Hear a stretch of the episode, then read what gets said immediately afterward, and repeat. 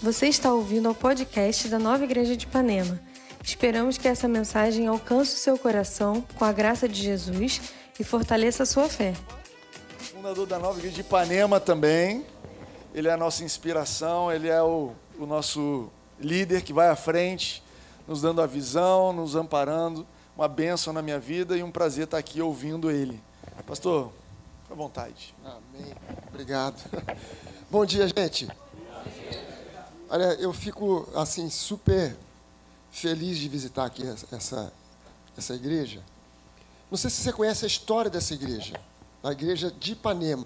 Não estou falando da nova. A história da nova é, é, é, comprida, é enorme. Mas eu não sei se você conhece a história da igreja de Ipanema. Quem é conhece a história da igreja, da nova igreja de Ipanema? Quem não conhece? Então tem gente que nem conhece, nem desconhece. Né? Tem, tem, alguns aí que não conhecem nem desconhecem. Ficou assim, ah, acho, não sei, então não levanta a mão nem para um nem para o outro. Então, se você conhece, vai ouvir de novo. Você que não conhece, eu vou tentar resumir rapidinho para você aqui a história da igreja de Ipanema. Eu, há anos atrás, já não lembro há quanto tempo exatamente, a Denise é boa de datas, eu sou péssimo. E, o Bené é melhor ainda. Mas há anos atrás, eu, eu, eu treinando, eu não sei se, se, se, a maioria de vocês sabe, mas eu tenho essa mania de correr, pedalar, nadar. Eu tenho gosto por esporte. E eu estava treinando para uma prova de triatlo, para um Ironman, e eu sofri um acidente de bicicleta. Aliás, bicicleta é o esporte que mais mata no mundo. Não sei se você sabe disso, é o esporte mais perigoso que tem, é, é o ciclismo. E eu, treinando para uma, uma prova de triatlo, eu chapei na traseira de um caminhão, na beira da praia do Recreio. E ainda bem que era ah, um caminhão que tinha aquela, parece um outdoor, né? Assim, a traseira. Porque se fosse aquele caminhão baú, a bicicleta tinha entrado por baixo e eu tinha ido com a cara no baú. Então eu bati assim no, na, na Itaipava. Era propaganda, eu lembro direitinho, era propaganda da Itaipava, nunca mais esqueci. Fiquei com raiva daquela cerveja, nunca mais quero ver nem na minha frente. E quebrei os dois punhos. E, em função disso, eu tive que fazer uma sequência de, de, de, de fisioterapias aqui, na, ah, bem ali no Jardim de Alá, né, no meio do, do, caminho, entre Ipanema e Leblon, num prédio ali. É, dois fisioterapeutas especialistas em, em, mão. E um dia desses, é, era difícil, sempre é difícil achar estacionamento aqui na Zona Sul, e eu estacionei num lugar que ficou um pouco longe. E eu fui andando, eu, eu fui estacionar num canto lá no, no, no, no Leblon, e vim, e vim, vim andando. E quando eu comecei a andar, é, é, passando pelas pessoas, de repente o Espírito Santo. Sabe, sabe cena de filme? Quando você, de repente, é, é tem alguém andando que tudo para e só o cara continua? E eu vi como se é, as coisas tivessem ficado mais ou menos em câmara lenta. E eu comecei a ver que as pessoas. Não sei quantos de vocês aqui já viram ou já acompanharam é, essa, essa série do Netflix, Walking Dead.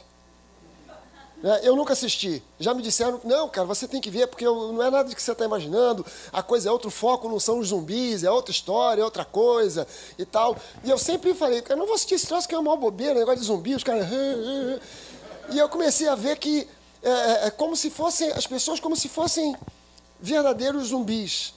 Sabe, estão andando, estão respirando, estão falando, mas estão mortas.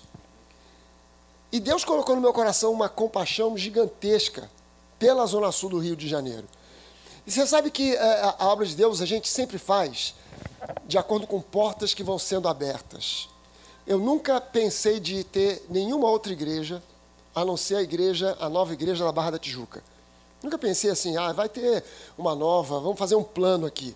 A gente vai ter uma nova lá na Barra, mas depois a gente tem uma em Botafogo, depois uma outra na Lagoa, uma outra em Copacabana, depois a gente vai chegando para outros lados da cidade, a gente abre uma na Tijuca, depois a gente bota lá na Baixada Fluminense, e a gente vai chegando. Eu nunca imaginei isso, muito menos em outras cidades, em outros lugares do Brasil, fora do Brasil. Eu nunca planejei isso. Mas quando Deus vai abrindo as portas, você entra pela porta que ele abre. E ele nunca te dá uma visão plena e completa daquilo que ele vai fazer lá no início, porque se ele te mostrar tudo que ele vai fazer, você já de cara não acredita. E sem fé é impossível agradar a Deus.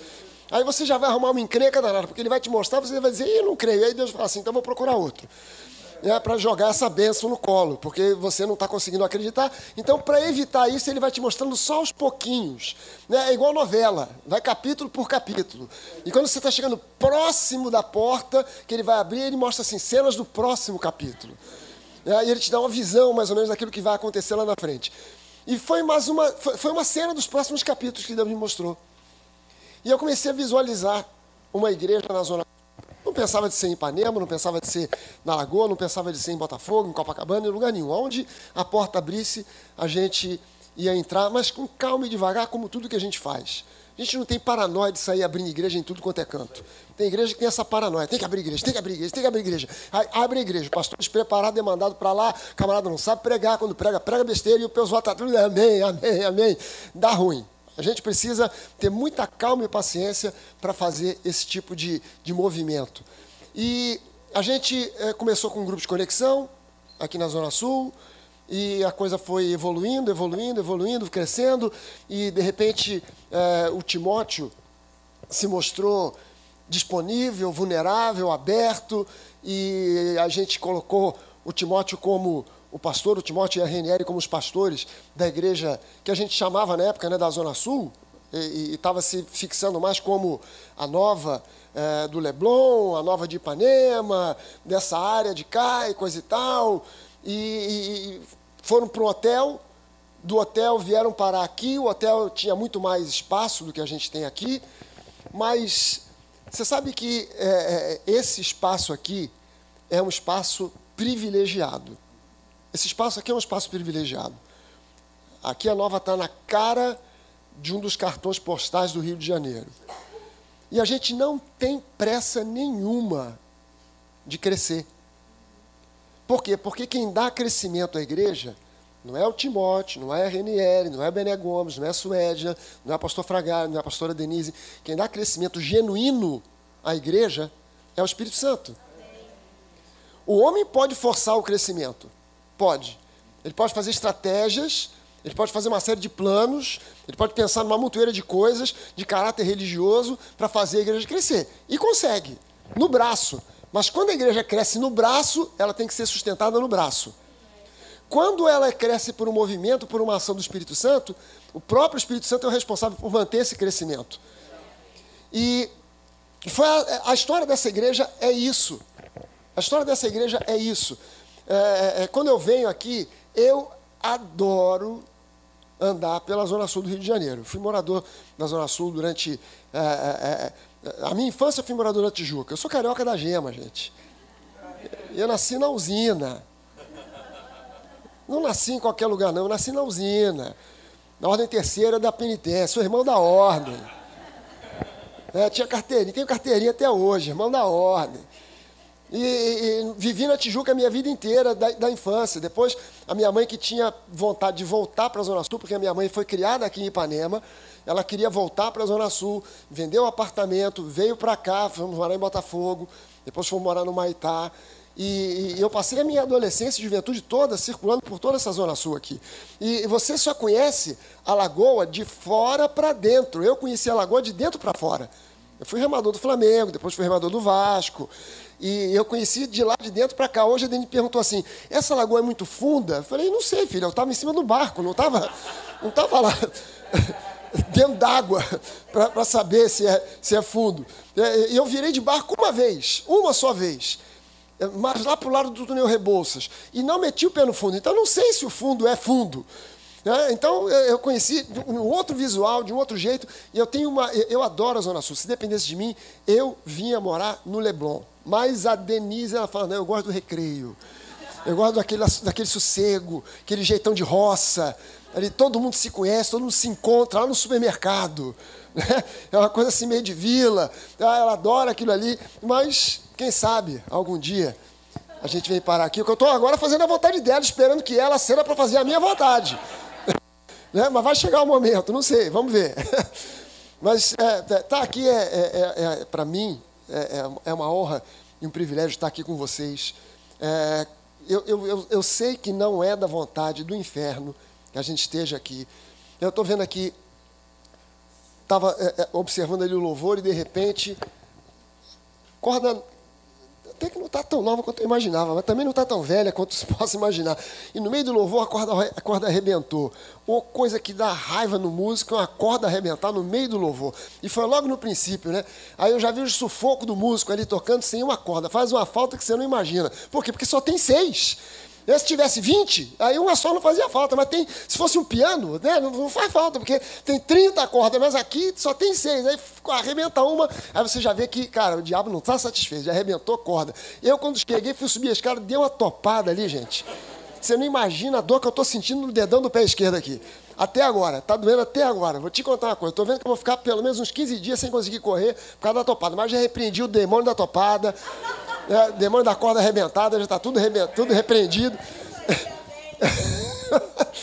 Mas é bom demais estar aqui. Hoje é um dia, Timóteo citou isso, hoje é um dia diferente, é um dia é, de decisão. Ah, não, foi o Timóteo que, que, que, falou isso, não. Foi alguém aqui, tá, acho que foi na hora do louvor, foi o Lucas mesmo na hora do louvor, que hoje é um dia especial de decisões, etc. Eu tenho uma notícia para você. Eu tenho uma notícia para você. A gente está pensando, olha, é, se, se, se o candidato A ganhar, vai ser um desastre. Por que, que eu digo candidato A? Porque tem gente que pensa que se o Lula ganhar vai ser um desastre, tem gente que pensa que se o Bolsonaro ganhar vai ser um desastre. Então tem gente que pensa, olha, nós estamos numa encruzilhada entre o ruim e o pior. Quem é o ruim? Não sei, é um dos dois. Quem é o pior? Também é um dos dois. É, depende do ponto de vista de cada um, cada um pensa do jeito que imagina. Mas eu tenho uma, uma, uma notícia para você. A solução para o nosso país não é o Lula, a solução para o nosso país não é o Bolsonaro, Jesus é a solução. Jesus é a resposta que o Brasil precisa. Jesus é a resposta que o Brasil precisa. E é importante a gente, é, é, nós como cristãos, é importante que a gente entenda isso. E quando eu falo para você, nós como cristãos, é porque eu não estou falando para você a respeito da igreja evangélica, da igreja católica, eu estou falando para você sobre um novo nascimento. Eu estou falando para você sobre ser nova criatura. Isso é, é, é, o, é, o, centro de um entendimento que traz uma revelação que é a revelação central da palavra. Jesus, ele é a resposta que o ser humano precisa. Quando a Bíblia diz lá, feliz é a nação cujo Deus é o Senhor, no contexto de nova aliança, a gente não está pensando mais assim, feliz é os Estados Unidos se os Estados Unidos têm Jesus como Senhor. Isso também é uma verdade, isso pode ser visto dessa maneira. Ah, feliz é o Brasil se Deus, o Deus da Bíblia, é o Senhor dessa nação brasileira. Também é uma realidade, mas a realidade maior na nova aliança é: feliz é a nação, e essa nação é o povo de Deus espalhado pela face da terra, que nasceu no Japão, no Brasil, nos Estados Unidos, na Itália, na França, na, eh, em qualquer canto, na África, no Oriente, no Ocidente, em qualquer canto. Quando se junta esse povo que se chama pelo nome do Senhor. E aí a Bíblia diz o seguinte: se o meu povo, essa nação santa, povo de propriedade exclusiva de Deus, se o meu povo, que se chama pelo meu nome, está lá em 2 Crônicas, no capítulo 7, versículo 14, se o meu povo, que se chama pelo meu nome, independente do país onde ele esteja, seja num país gigantesco como, como o Brasil, seja numa ilha pequenininha como Ilhas Fiji, se o meu povo, que se chama pelo meu nome, se esse povo reconhecer que todo o poder está nas minhas mãos, que toda autoridade, e isso é o que significa o se humilhar. O se humilhar aí não é se rebaixar a qualquer coisa, mas é você reconhecer que só Ele tem a resposta que a gente precisa, que só Ele tem os milagres que a gente precisa, que só Ele tem os caminhos que a gente precisa. Se o meu povo que se chama pelo meu nome se humilhar, orar, me buscar, eu lá do meu trono vou ouvir a oração do meu povo e eu vou sarar a sua terra. Sarar a sua terra não é simplesmente eu vou curar o solo para que o solo seco produza milho, trigo e feijão, arroz e, e etc. e pasto para o gado. Isso faz parte do contexto.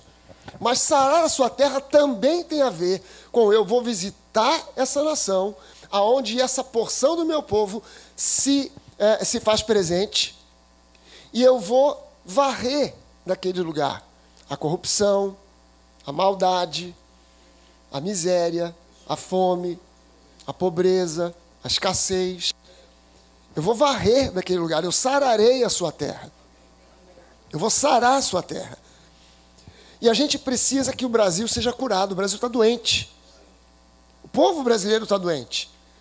Quando você vê o povo se deixar levar por essa polarização que a gente tem visto, perder a capacidade de diálogo, porque já houve época em que eu conseguia sentar com alguém de uma opinião política diferente da minha e conversar, trocar ideias, sem nos ofendermos, sem ficarmos com vontade de levantar e um esganar o outro. Mas hoje em dia, isso se tornou praticamente impossível, porque as pessoas perderam a capacidade de dialogar. Perder a capacidade de dialogar, gente, é perder parte da inteligência humana. É perder, é perder parte daquilo que é um privilégio que Deus nos deu, que é a capacidade de raciocinar, é a capacidade de pensar, avaliar e concluir. Não, peraí, nisso aqui que ele ou ela está falando, ele tem razão, ele está certo. Eu tenho que dar o braço a torcer. Ou, não, nisso aqui que você está falando, existe um contra-argumento que mostra que você está errado, e a pessoa ouvir e admitir, é, realmente, nesse, nessa parte aí você tem é, mais razão e tal, e, e chegarmos a uma conclusão lógica e inteligente. Isso não significa que você tem que mudar para o meu lado ou que eu tenho que mudar para o seu. Mas significa que a gente pode dialogar e conversar para é, obter ideias e sair dali refletindo, sair dali pensando um pouco, cara, do que foi que eu ouvi do Timóteo que ele tem razão e que eu preciso ceder, que eu preciso ouvir e dizer assim, cara, é por aí mesmo, tem razão. Não faz parte da minha maneira de ver as coisas, pelo menos da maneira que eu via até agora. E você entende que é exatamente isso que nos conduz a Jesus? Você está entendendo que é exatamente isso quando você ouve alguém falar da realidade da palavra? É, é, é, é incrível como as pessoas as, é, é, é, dizem ser cristãs e não conhecem a Bíblia. Incrível! Eu, eu, eu fiz uma recomendação para uma pessoa conhecida e muito querida. Eu mandei para ela uma, uma mensagem de WhatsApp dizendo assim: dá uma olhada nessa série aqui. Você não vai conseguir assistir isso nem em Netflix, nem na sua uh, TV a cabo, você vai precisar baixar um aplicativo, The Chosen. Quem é que já assistiu The Chosen? Ó, quem não assistiu, eu recomendo, baixa no seu smartphone, porque só dá para assistir pelo aplicativo, você tem que baixar o aplicativo, assistir, são vários, são, são eles agora estão produzindo a quarta temporada. A, o plano deles é produzir até a sétima temporada. Aliás, a nossa igreja lá da Barra é, eles vão lançar, perto do Natal, eles vão lançar um filme especial de Natal. E eles, a equipe do The Chosen aqui no Brasil estava circulando por aí, visitando igrejas, para ver qual igreja eles iriam fazer o lançamento dessa, dessa desse filme. E a, a, Nova da Barra foi a igreja escolhida aqui no Rio de Janeiro. A gente tem, é, eles viram lá que tem alguma coisa lá, condição pela sala, som e, e telões, etc. e tal, e vai ser lançado lá. E, e eu recomendei para essa pessoa. Olha só essa série. E falei uma série de coisas elogiando. Cara, é, é, é o Jesus é, é, mais fiel ao perfil que eu vejo de Jesus na Bíblia foi feito por esse pessoal do The Chosen. Aí a pessoa foi lá, falou assim: Ah, então vou, vou maratonar. Vou assistir aqui, porque já está na terceira temporada, está entrando agora a terceira temporada. Eu vou assistir, vou dar uma maratonada para pegar, né, para acompanhar. No primeiro capítulo, a pessoa já me mandou de volta, dizendo assim: Cara, não entendi nada, porque no princípio, já de cara aparecem duas Marias: Maria Madalena e Maria, mãe de Jesus. E ela pensou que Maria Madalena fosse a mãe de Jesus. E depois ela falou assim: também apareceu lá o tal de Nicodemos, que eu não sei quem é esse Nicodemos, quem é Nicodemos? Tive que explicar para a pessoa, não, Maria Madalena, Maria, mãe de Jesus, e Nicodemos era um cara assim, assim, assado, isso, aquilo, aquilo outro. Ah, agora entendi. Mas a pessoa se diz cristã, e por isso que eu recomendei que ela assistisse. Você está entendendo que existe gente que se diz cristã e não sabe que tem mais de uma Maria na Bíblia? Não sabe que tem um personagem chamado Nicodemos que ouviu de Jesus uma das mensagens mais importantes que o cristão precisa conhecer, que é a respeito do novo nascimento. Nicodemos, você é um cara que conhece a Torá, os cinco primeiros livros da Bíblia, que nós cristãos chamamos nos seminários aí de Pentateuco. Você conhece de cor esse negócio. Você é membro do Sinédrio. Você é um fariseu, membro do Sinédrio. O Sinédrio é o Senado da época de Israel, você é membro do Sinédrio. Quem é membro do Sinédrio não é qualquer um, é alguém que tem que conhecer de cor os cinco primeiros livros. Cara, a gente tem dificuldade de decorar o Salmo 23. Às vezes só o primeiro versículo, o Senhor é meu pastor, e o resto mesmo, pastor, como é que é? O Senhor é meu pastor, aleluia. Já estou satisfeito com isso aí, pastor. Nem precisa do resto. O Senhor é meu pastor e nada me faltará. Às vezes tenho dificuldade de gravar isso. Imagina gravar os cinco primeiros livros da Bíblia de cor.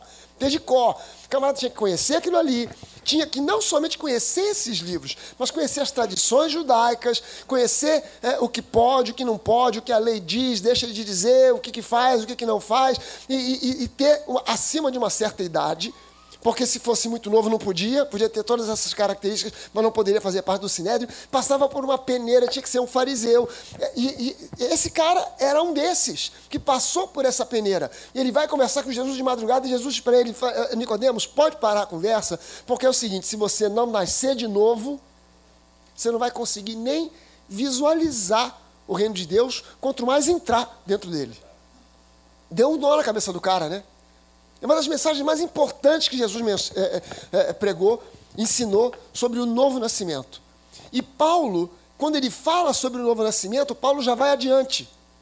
Paulo não está falando agora sobre o processo do novo nascimento, mas ele está falando agora para quem nasceu de novo. E assim, se alguém está em Cristo, nasceu de novo, passou por esse processo de um encontro real, chapado de frente com Jesus, saiu da religiosidade saiu de um esquema de apenas tradições e rituais e abraçou Jesus como seu Senhor e Salvador. Tomou essa decisão incrível de receber Jesus, creu em Jesus, nasceu de novo, é uma nova criatura, as coisas antigas já passaram. Eis que tudo se fez novo. Quando a Bíblia diz, quando o apóstolo Paulo diz que as coisas antigas já passaram, tudo se fez novo, pelo complemento da frase, quando ele diz tudo se fez novo, significa que as coisas antigas envolvem tudo que ficou no seu passado. Tudo. Absolutamente tudo. Para Deus, o dia mais importante da sua vida não é o dia que você faz aniversário, não é o dia que você nasceu, mas é o dia em que você nasceu de novo. Porque dali para frente ele te enxerga através de Jesus. Dali para frente ele te vê em Cristo.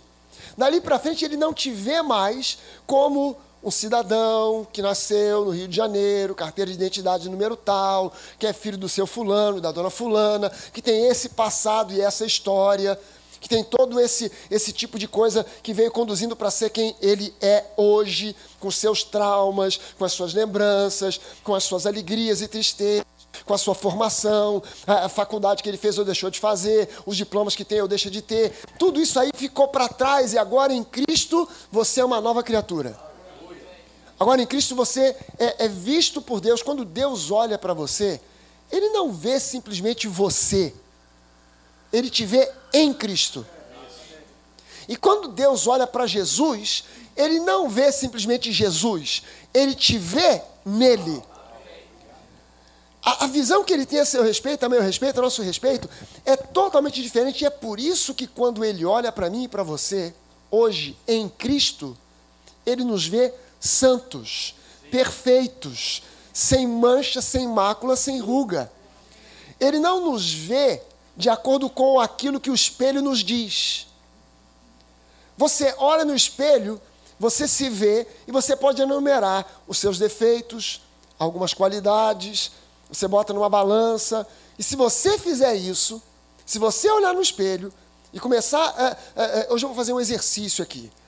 Vou, eu vou, vou diante do espelho do meu quarto, com um pedaço de papel, eu vou enumerar aqui, vou olhar bem na minha cara, vou olhar bem no fundo dos meus olhos no espelho e vou começar a enumerar aqui meus defeitos e qualidades. Dependendo de quem você seja, você vai ter uma lista maior de um lado do que do outro.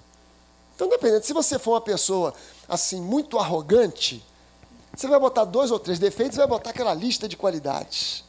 É, vamos começar. Número um, eu sou uma pessoa maravilhosa. Número dois, realmente igual a mim, não há ninguém. Número três, eu sou inteligente até não poder mais. Nem Einstein, em toda a sua glória, jamais pôde se comparar a mim. Você vai botando aquela lista, né, e defeitos que você tem. É, eu tenho uma unha encravada. É um defeitinho que eu tenho. É, é, é, agora, reparando aqui, vi que tem uma, uma ruguinha aqui. É, mas se você for ao contrário, uma pessoa extremamente assim, com uma tendência meio depressiva, aí você começa a botar, eu não valho nada, eu não sou ninguém, eu sou um desgraçado, sou feio pra caramba, e vai botando, vai botando, e, e qualidade você bota uma coisinha ou outra, mas quando, se você faz isso, se você fizer isso, você vai olhar para essa figura no espelho e você vai admitir, eu sou um pobre, miserável, pecador. Porque você está se vendo em você. Você está se vendo segundo as suas qualidades, segundo os seus defeitos. Você está se vendo na sua natureza humana pura. E aí você vai chegar a uma conclusão: eu sou um pobre, um miserável de um pecador.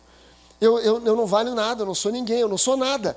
Mas quando você tira os olhos do espelho, e ao invés de olhar para você no espelho, você olha para Jesus, quando você se vê no espelho da palavra, aí você chega a uma conclusão. Cara, é, no natural, eu posso ser cheio de defeitos, cheio de problemas, eu tenho muito ainda para progredir, para me assemelhar mais ainda a Jesus, mas eu sei que em Cristo eu sou uma nova criatura. Em Cristo eu fui transladado das trevas para a sua maravilhosa luz. Em Cristo a minha natureza mudou. Eu tinha a velha natureza que fazia de mim um pobre e miserável pecador. Mas agora eu tenho uma outra natureza, porque aquela natureza foi removida de mim. Eu nasci de novo em Cristo e nessa nova natureza eu sou semelhante a Ele. E segundo Ele é, eu sou nesse mundo. Então, se agora eu admito que a Bíblia diz que aquilo que a Bíblia diz é a verdade, eu vou visitar 1 João capítulo 4, no versículo 17, e lá diz que segundo ele é, eu sou nesse mundo. Aí eu tenho que perguntar o seguinte, cara, a minha carne, o, o que eu vejo no espelho, diz que eu tenho essa qualidade e aquele defeito. Mas se segundo ele é, eu sou nesse mundo, aí eu pergunto para mim mesmo: Jesus é um pobre miserável pecador? Ele não é, então eu também não sou. Porque segundo ele é, eu sou nesse mundo. Eu olho para mim e eu pergunto, é, é, Jesus, ele por um acaso, ele tem atração pelo pecado? Hã? Não. Peraí, só o Bené sabe? É, peraí, só um minuto. Agora vocês me deixaram preocupados. Timóteo, o que, é que você anda ensinando para essa igreja, Timóteo? É, Jesus tem atração pelo pecado? Não, então eu também não tenho. Pastor, mas será que eu posso falar isso? Porque afinal de contas, ontem mesmo, pastor, ontem mesmo eu passeando aqui na beira da lagoa, pastor. Então, peraí, peraí, peraí, peraí, peraí. Isso é uma confissão de fé. Eu não tenho atração pelo pecado. Será que você tem coragem de abrir a sua boca e dizer isso agora junto comigo? Eu não tenho atração pelo pecado. O apóstolo Paulo diz isso, gente. Se você for, for, for estudar Romanos, o apóstolo Paulo fala para nós, de maneira simples e direta, que nós que estamos em Cristo já não vivemos no pecado, na prática do pecado. O que, que isso significa? Ele diz mais: ele diz, olha, hoje em Cristo, o pecado não terá domínio sobre vocês. Por quê? Porque vocês não estão mais debaixo da lei e sim da graça. O que, que isso quer dizer? Isso quer dizer que eu não estou mais olhando para mim de acordo com a carne, mas de acordo com aquilo que Jesus fez por mim e em mim. Então agora eu posso vencer o pecado. O religioso não consegue vencer o pecado. O religioso luta contra o pecado. Ele briga contra o pecado. Ele faz um esforço, ele se tortura para vencer o pecado. Mas em Cristo eu não preciso me torturar para vencer o pecado. Em Cristo eu preciso crer para vencer o pecado. Aliás, em Cristo eu preciso crer para tudo aquilo o que ele prometeu que eu receberia crendo nele. Eu sou herdeiro de todas as promessas. Ouça bem o seguinte: você e eu em Cristo, hoje, para nós, você e eu não temos uma promessa sequer da Bíblia. Sabia disso? Você sabia disso? que hoje nós não temos nenhuma das promessas? Estou assim, tá, é, é, o silêncio. O que, que vai sair disso aí agora, pastor? Que, que vai sair disso? Porque eu sempre ouvi falar das promessas, promessas, promessas, eu tenho as promessas, promessas. E o pastor Fragar, ele chega aqui agora e diz para nós, na nossa cara, na lata, que nós não temos uma promessa sequer, não temos uma promessa sequer. O que nós temos de Deus é herança. Nós tínhamos promessas quando ainda estávamos olhando Cristo de longe. Mas agora que estamos em Cristo, o que era promessa virou herança. Promessa é, é, é, Eu não sei quantos de vocês aqui, quando criança, pediram algum presente de Natal e receberam. Não sei se você tem algum trauma de criança, de ter pedido um presente de Natal e não recebeu. É, eu tenho esse trauma, gente. Eu não sei se você tem algum trauma do tipo assim, cara, eu pedi ao meu pai, à minha mãe, um, um autorama. E no dia do Natal, tudo quanto é criança recebendo presente, e eu não recebi o autorama. Eu pedi uma bicicleta. E no dia do Natal não tinha lá bicicleta. Porque o que você tinha até então era só uma promessa. A criança pede: Pai, no dia do Natal eu quero ganhar uma bicicleta. Tudo o que ela tem nas mãos hoje é vento, é uma promessa. O pai diz: Ok, eu vou te dar, eu vou te dar a bicicleta no dia do Natal. Ela só tem uma promessa. Os, os, dias vão passando, ela vai ficando ansiosa, mas no dia 24 de dezembro, quando ela acorda e ela vê a bicicleta, ela não tem mais uma promessa, agora ela tem a bicicleta. E aí o que, é que ela faz? Ela continua pedindo ao pai? Não, ela simplesmente monta na bicicleta e vai andar. Eu me lembro da minha primeira bicicleta, que eu não lembro se eu ganhei de Natal ou de aniversário, mas o meu avô me deu uma bicicleta que era uma calói roxa, de pneu branco. E eu morava num apartamento na Tijuca que tinha um quintal que era do tamanho de um campo de futebol. Que não é maluquice. É, hoje em dia o cara faria três, três prédios né, no terreno. Ele só fez um na frente da Conde Bonfim e para trás ele não fez nada. Então eu e o vizinho tínhamos um, um, quintal gigantesco. E como o quintal, ele no meio ele era gramado, mas na volta todo era cimentado, eu andava de bicicleta em casa. E aí a primeira coisa que eu fiz, montei na bicicleta e fiquei andando dando volta no quintal porque eu não tinha mais agora uma promessa. Até então eu sonhava em dar voltas no meu quintal com a minha bicicleta. Mas eu não sabia se a bicicleta vinha, se ela não vinha. Mas o dia 24, não me lembro se foi Natal, se foi aniversário, ou no dia 27 de janeiro, aliás, é a data do meu aniversário, daqui a pouco chega aí, 27 de janeiro. É, é, é, naquele dia, eu, montei, eu, eu a, a promessa morreu. E agora eu tinha a bicicleta na minha mão. E eu montei na bicicleta e fui pedalar. Fui andar de bicicleta. Mas a maioria dos cristãos vive somente ainda com as promessas. E por isso não vão adiante. Porque continuam só pensando nas promessas, pensando nas promessas. Você não tem mais promessa, o que você tem agora em Cristo é herança. E herança, a Bíblia diz para nós que a herança que nós temos, ela é, é, é ela é o, termo que a Bíblia usa na, na, numa linguagem mais antiga é imarcessível. Significa incorruptível que ela é uma herança gigantesca e tão gigantesca que ele não te dá tudo de vez, porque você não tem nem lugar para guardar tudo. Então você pode, ao momento que você quiser, ir ao depósito dessa herança e sacar o que você necessitar. Nessa herança tem saúde. Você pode ir lá e sacar. Nessa herança tem prosperidade. Você pode ir lá e sacar. Nessa herança tem família abençoada. Você pode ir lá e sacar. Você entende que o plano e o propósito de Deus não está apenas em indivíduos. O plano e o propósito de Deus foca em famílias. Aí a pessoa, ela, por que, que a pessoa entra na incredulidade em relação a, uma promessa como essa? Porque, caramba, eu fui ensinado que a salvação é para indivíduos. Eu fui salvo. E a minha família é todo mundo pescoço duro, osso duro de roer Todo mundo é, é, é, é cheio de, de, de, ideias e filosofias, e cada um pensa e acha do jeito que quer. Eu já falei de Jesus e ninguém quer saber. Então, pelo menos eu estou salvo. Agora o resto, o que, que, eu vou fazer? Meu Deus, tem misericórdia. Ou então que se dane todo mundo. Não, não, não, não, peraí, peraí. No Antigo Testamento, a Bíblia fala sobre famílias sendo alcançadas. No Novo Testamento, Paulo confirma isso, dizendo para aquele carcereiro que pensou que ia dar ruim para ele, Paulo estava preso. À meia-noite a Bíblia diz que ele cantava louvores a Deus por causa daquele momento de dedicação, de rendição a Deus, de adoração. Ele tinha mil motivos para se queixar, para reclamar, para gemer. Ele estava com as costas toda arrebent, todas arrebentadas por causa das varadas que havia levado, ele e Silas, com os pés presos num tronco, então não dava nem para virar de lado para deitar, tinha que ficar sentado. E à meia-noite os dois cantavam louvores, engrandecendo a Deus.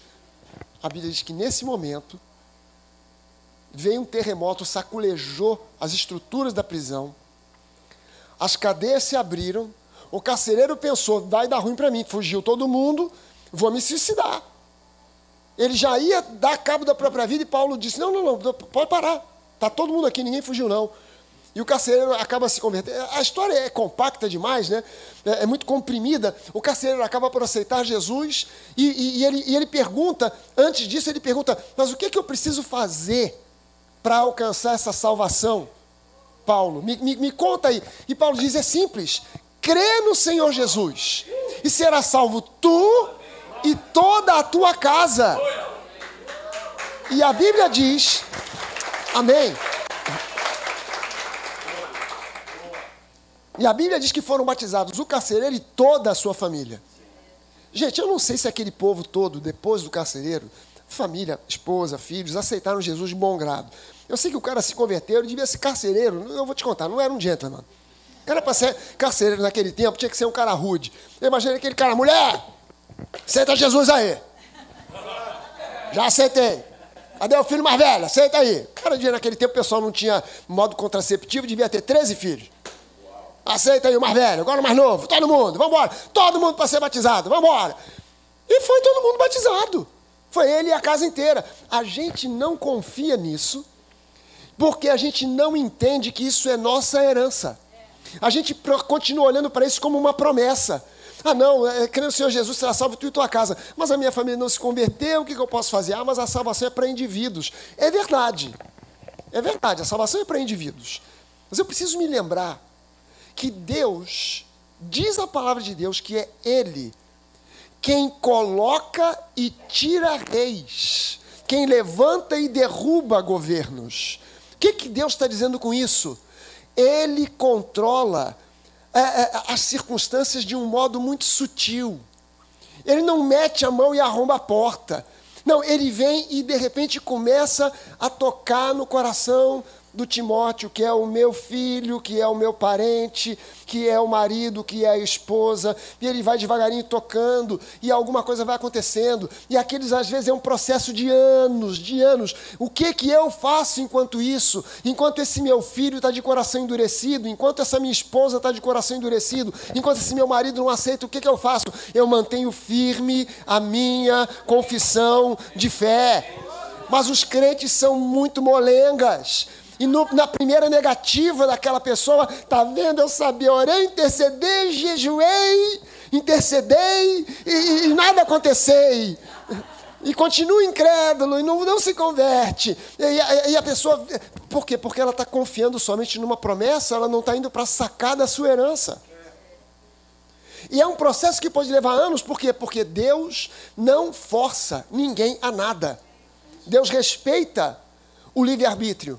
Isso não significa que ele não vai tocando no coração e vai transformando o coração de pedra num coração de carne. Isso não significa que Deus está alheio, que Deus olha e diz: olha, aquele ali é coração de pedra, então deixa para lá. Não, não, não. Deus vai tocando, vai quebrantando. Por quê? Porque Ele tem um compromisso com você. Ele tem um compromisso com você. Você recebeu Jesus como seu Senhor e Salvador? Então, meu irmão, Deus tem um compromisso com você. Você agora é parte de uma aliança. Você não é somente parte de uma família, você agora é parte de uma aliança. Deus estabeleceu em Cristo uma aliança com você. E a aliança funciona do seguinte jeito: a aliança funciona do seguinte modo. Quando você vai ao Antigo Testamento, as bases, todas para nós entendermos a aliança na perspectiva de Deus, estão todas elas no Antigo Testamento. Deus não inventou o ritual de aliança, Deus aproveitou, como sempre, Deus aproveita sempre no Antigo Testamento, muitas das coisas que você vê no Antigo Testamento já existiam, tradições que já existiam, coisas que já aconteciam, e que Deus aproveita para que o homem possa entender, a partir de si mesmo, como é que ele, Deus, age. Aí Deus vai, estabelece, já no jardim do Éden, com Adão e Eva, uma aliança. Adão pecou, Eva estava junto, deu ruim para os dois. Qual seria o natural? Deus vir, mandar um raio na cabeça de cada um e começar tudo de novo. Esse seria o natural, que você deveria esperar. Mas Deus vai e firma uma aliança com Adão e Eva. E faz uma promessa. Olha, de você, Eva, virá o Salvador. Virá uma linhagem que vai levar até um dia surgir um Salvador. Tem um caminho comprido, tem um caminho longo para seguir, até chegar até lá, mas a gente vai chegar lá. E esse teu descendente, o inimigo que traiu, que foi e, e, e, e é, conseguiu dobrar vocês, enganar vocês, ele vai conseguir morder, ele vai conseguir é, é, arranhar, ele vai conseguir maltratar, machucar o calcanhar desse descendente. Mas com esse mesmo calcanhar ferido, ele pisará, um e o dedão machucado. Não, não doeu, não, brincadeira. Ele, com esse mesmo calcanhar, ele vai esmagar a cabeça dessa serpente. E Deus vai e mata dois animais, que a gente conclui que foram dois, duas ovelhas, e veste Adão e Eva com a pele desses animais, desses dois cordeiros sacrificados, porque quem tinha que morrer não eram os dois cordeiros, era Adão e Eva. Mas no lugar dos dois, Deus mata dois cordeiros, veste os dois com a pele daquele cordeiro. Agora olha só, veja só como a imagem do Antigo Testamento, como é a simbologia do Antigo Testamento. Adão e Eva se cobriram com as folhas de uma figueira. Fizeram para si vestimentas com a folha de uma figueira, com as folhas de uma figueira. Eu não posso provar isso para você, não tenho como provar isso biblicamente, é só algo que está na minha cabeça, mas que eu creio que eu tenho 90% de chance de estar tá certo. Mas quando a gente chegar no céu, a gente vai perguntar para Jesus e Jesus vai confirmar ou vai dizer não é nada disso. Na minha cabeça, a árvore do conhecimento do bem e do mal e a árvore da vida eram duas árvores comuns e naturais que qualquer um de vocês olharia e reconheceria. Não era uma árvore dourada, outra prateada que você olharia e falaria assim, ah, aquela ali é árvore do conhecimento do, mal, do bem e do mal, olha lá, aquela árvore daquela cor, diferente, não, não é nada do que a gente conhece aqui. E a outra, a árvore da vida, ih, olha lá, aquela ali. Não, não, era, era simplesmente a árvore do conhecimento do bem e do mal, uma figueira, e a árvore da vida, uma parreira. Quando você pega, é, é, contando sobre essa, essa, essa história, por que, que eu acho que era uma figueira e uma parreira? Por que, que era uma figueira? A figueira, ela sempre aponta é símbolo no Antigo Testamento, a figueira ou ela aponta para Israel, ou ela aponta para a lei. E o apóstolo Paulo diz para nós agora, lá no Novo Testamento, que essa árvore, ela é chamada árvore do conhecimento do bem e do mal. E o apóstolo Paulo, quando se refere à lei, ele diz: Eu não teria conhecido o pecado se não fosse por causa da lei. Então a árvore do conhecimento do bem e do mal é uma árvore que aponta para a lei. Enquanto que a árvore da vida, ela aponta para Jesus. E Jesus disse: Eu sou a videira verdadeira. E o meu pai é o agricultor. Então eu tenho para mim que a árvore da vida era uma, era uma parreira especial separada por Deus para ele, para apontar para Jesus, enquanto que a árvore do conhecimento do bem e do mal, a árvore que apontava para a lei, era uma, era uma figueira. Por isso que eles se cobriram com folhas de figueira, porque era a árvore que estava mais próxima, foi o lugar aonde aconteceu o primeiro pecado. E eles se cobriram com aquelas folhas dali do que tinha na frente, do que representava a lei, o esforço humano, tentando dar um jeito de se cobrir, porque eles ficaram destituídos da glória de Deus, e agora eles tentam se cobrir com uma outra vestimenta, que é a vestimenta resultante do pecado.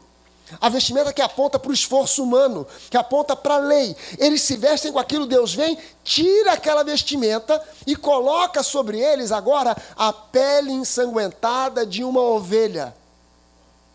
Ou seja, quando eles se cobrem com a ovelha, eles agora estão na ovelha.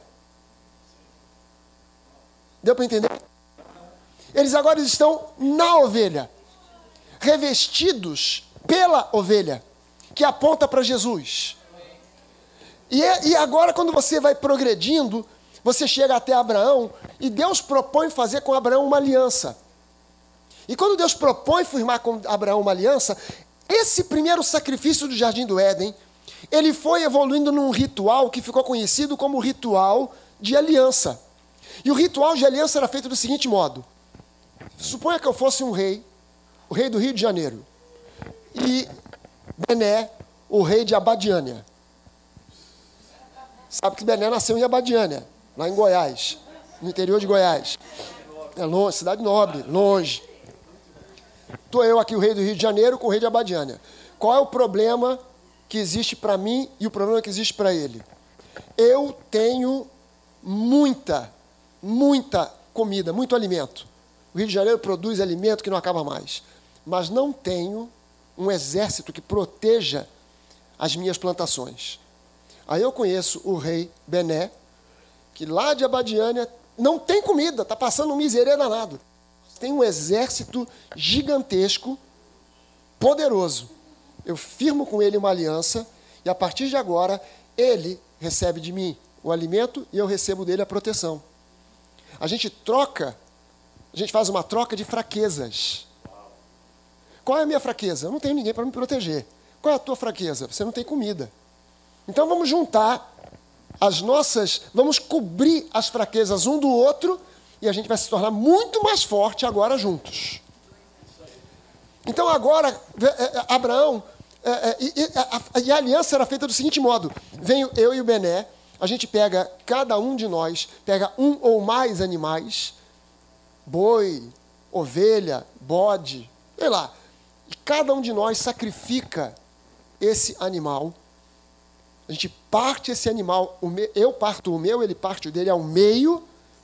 A gente derrama aquele sangue, faz uma enorme poça de sangue, e nós andávamos em torno, fazendo um oito, em torno daquele aquele amontoado, aquela carcaça aqui ensanguentada, aquela outra carcaça aqui ensanguentada, e a gente andava em torno, fazendo um oito, proclamando as bênçãos e as maldições da aliança olha, a partir de agora, a minha família é a tua família.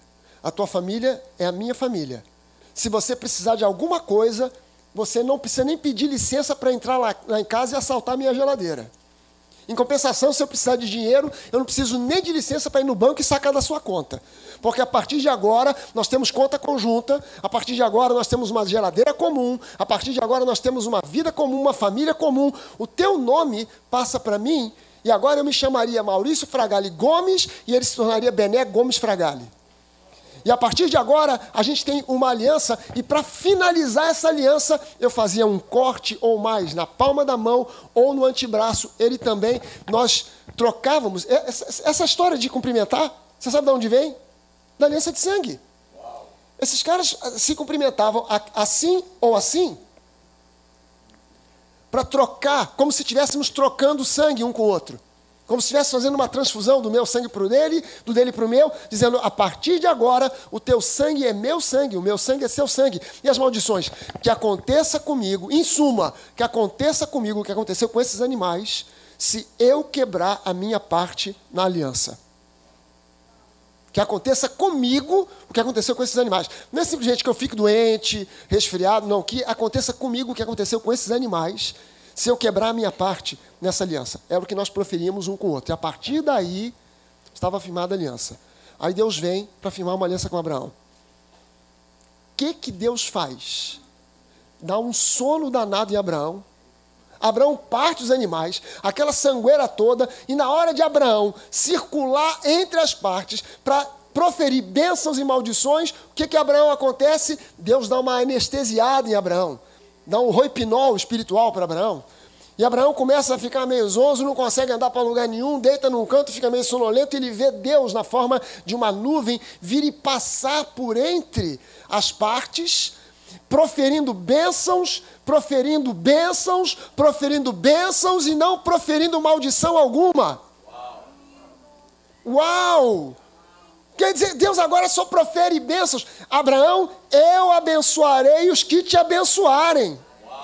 Olha só, não precisava mais de, de, de, de, mais nada. Eu vou abençoar. Quem te abençoar vai estar debaixo da bênção. Deus está circulando entre as partes, dizendo: olha, que aconteça comigo o que aconteceu com esses animais, se eu não cumprir a minha parte da aliança. E qual é a tua parte, Abraão? Fala, Senhor, estou aqui, não estou meio dormindo aqui. Qual é a, a tua parte? É uma só. É crer que aquilo que eu estou dizendo para você é real e vai acontecer.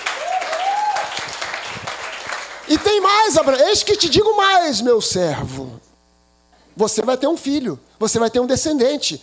Mas senhor, eu estou meio sonolento, mas eu já estou sabendo. Minha esposa é estéreo, nunca teve filho. Mas, mas, mas ela vai engravidar. Ela vai engravidar. Você pode ter certeza disso. Porque eu estou dizendo, eu estou colocando isso para você como parte do nosso pacto, da nossa aliança. Aí eu pergunto para você: Abraão teve ou não teve esse filho? Teve até mais de um, né? Ainda tentou resolver no braço. Cara, minha esposa nunca teve filho. Com 18, 19, 20 anos. Agora com 90 vai ter? Acho que não vai dar. Aí Sara teve uma boa ideia. Já sei. Olha só, H, menina novinha. É, faz para das novinhas. Pega a H e ela vai seguir a tradição dos povos aqui. Qual é a tradição? Uma mulher estéreo, ela pega a sua serva, e ela se deita com o marido, ela engravida na hora do parto. A, a se deita ao lado da serva, quando a criança nasce, bota no colo, na, no ventre da senhora, e o filho passa a ser dela.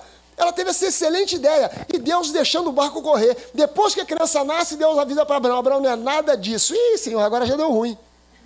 Agora a criança já nasceu. Deu um ruim danado. Não, não, Abraão, esse aí é o filho do esforço. Esse é o filho da boa ideia. O filho que vai nascer é de você e Sara, que não é filho de uma boa ideia, é filho de uma ideia divina. E aí, quando esse filho nasce, Deus dá para ele um recado agora com esse garoto aos 14 anos, diz assim: Abraão, pega o teu filho, teu único filho. Oh, único não, senhor, tem dois. O mais velho. Eu, não, não, não, não, não. Esse mais velho eu não reconheço. Eu conheço esse aqui que é o filho da promessa. O filho do esforço eu não reconheço. Você entende que o que você faz para Deus na base do esforço, Deus não reconhece? Deus não reconhece.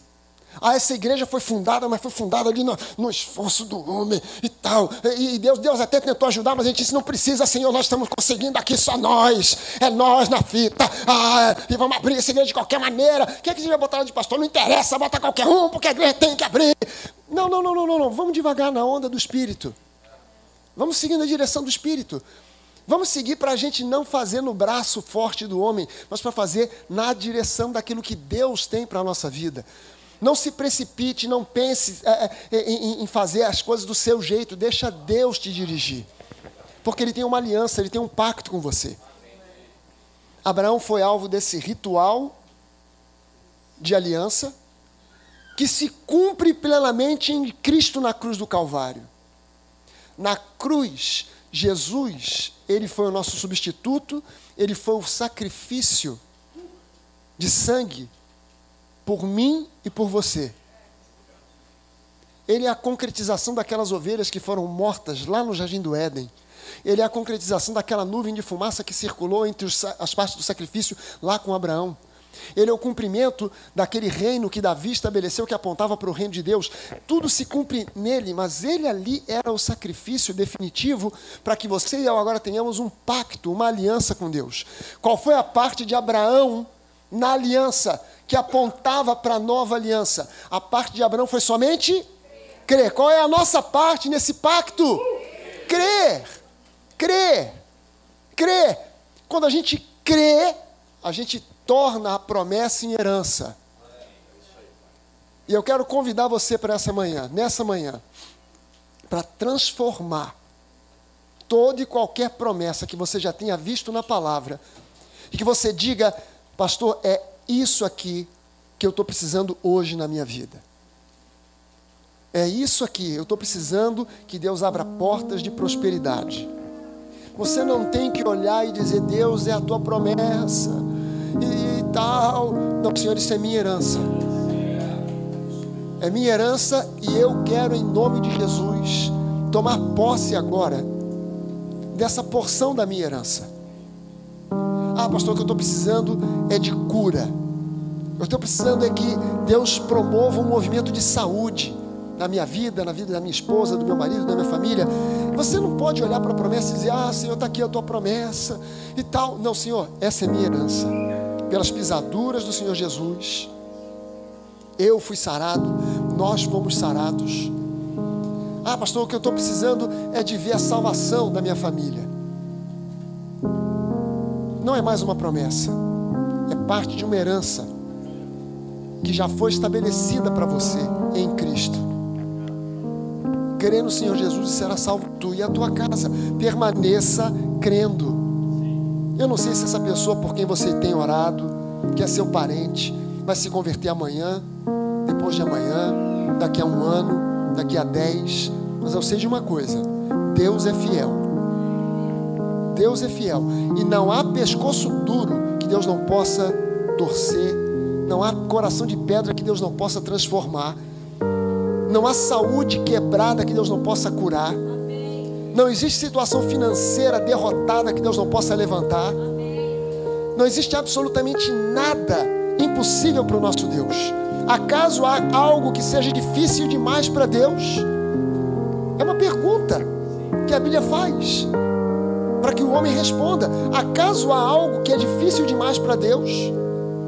Por um acaso Deus pode prometer e não cumprir? Será que Deus é homem para falhar nas suas promessas? Não, a Bíblia diz com clareza: Deus não é homem para mentir, nem filho do homem para se enganar. E Deus não decepciona. Deus não decepciona. Aquele que crê não será decepcionado. É a palavra do nosso Deus. É a palavra do nosso Deus. Sabe, a permanência na fé nem sempre é fácil. Se permanecer no campo da fé, na área da fé, no domínio da fé. Você sabe para mim quão difícil é eu ficar nesse quadradinho aqui que eu estou andando aqui há, duas horas e meia? Você não tem ideia do quão difícil é para mim. Mas eu chego aqui e eu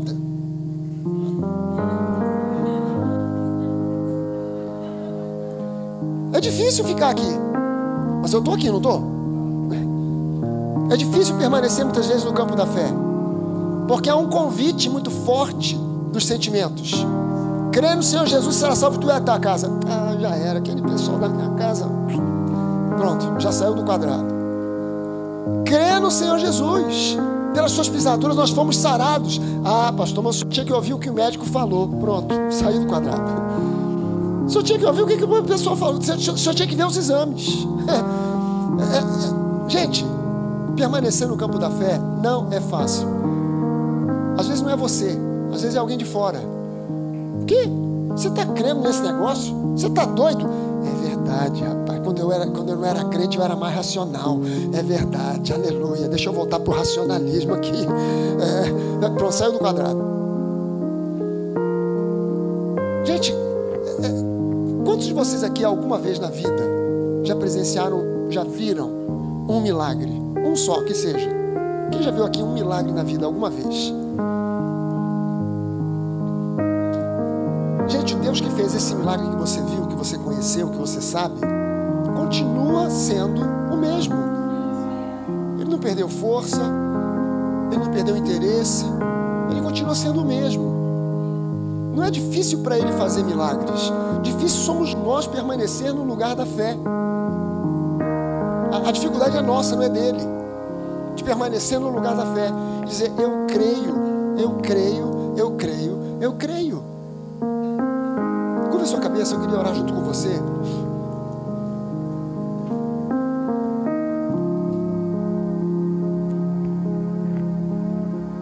Pai, nós somos teus filhos, não somos simplesmente crentes.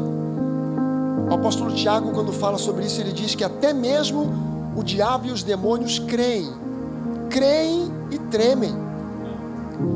Então, Deus, não somos simplesmente crentes, somos herdeiros, somos filhos amados, não somos filhos desprezados, não somos filhos de Agar somos descendentes de Sara. Nós somos descendentes de Abraão. Não somos descendentes de um Saul. Somos descendentes de um Abraão. Nós não estamos debaixo de um ministério levítico, mas debaixo do sumo sacerdócio segundo a ordem de Melquisedeque. Que a tua palavra diz, se dependesse disso, hum, Jesus nem mesmo sacerdote seria, porque ele não era da tribo de Levi, mas da tribo de Judá. Mas esse Melquisedeque, sem descendência, sem antecedência, ele se tornou rei e sacerdote. Algo que, segundo o Antigo Testamento, é uma incoerência, porque reis nunca eram sacerdotes, sacerdotes nunca eram reis. Mas Jesus fundiu em si um reino de sacerdotes.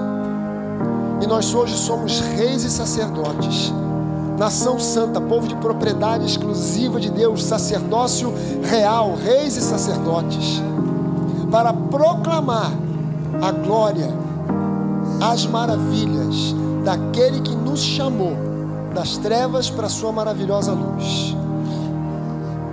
E Deus, em nome de Jesus, em nome de Jesus, Espírito Santo, você que está presente aqui nesse lugar, passeando entre nós, tocando corações, tocando corpos, tocando alma, tocando alma, tocando espírito, alma e corpo, renovando o espírito, renovando a alma, renovando o corpo, removendo células cancerosas, removendo traumas da alma, tirando a incredulidade do espírito, trazendo uma renovação invisível, mas sobrenatural.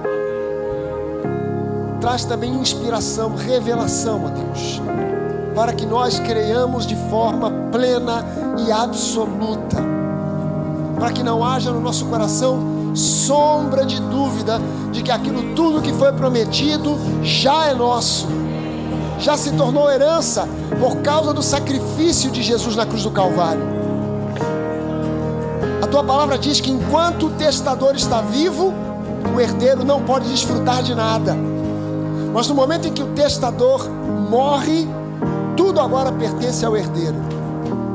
Aquele que é o testador, Jesus, ele pagou o preço e morreu por nós na cruz do Calvário, para que nós tenhamos agora acesso pleno à nossa herança nele, herança em Cristo. E em nome de Jesus, nós declaramos agora sobre cada um daqueles que está presente nesse encontro, dentro desse ambiente, dentro desse salão. Nós proclamamos saúde plena. Receba agora saúde plena para o teu corpo. Receba saúde plena para o teu corpo agora, em nome de Jesus. Cura, cura, cura, cura, desde a planta dos teus pés até o topo da tua cabeça. Receba cura plena agora, em nome de Jesus.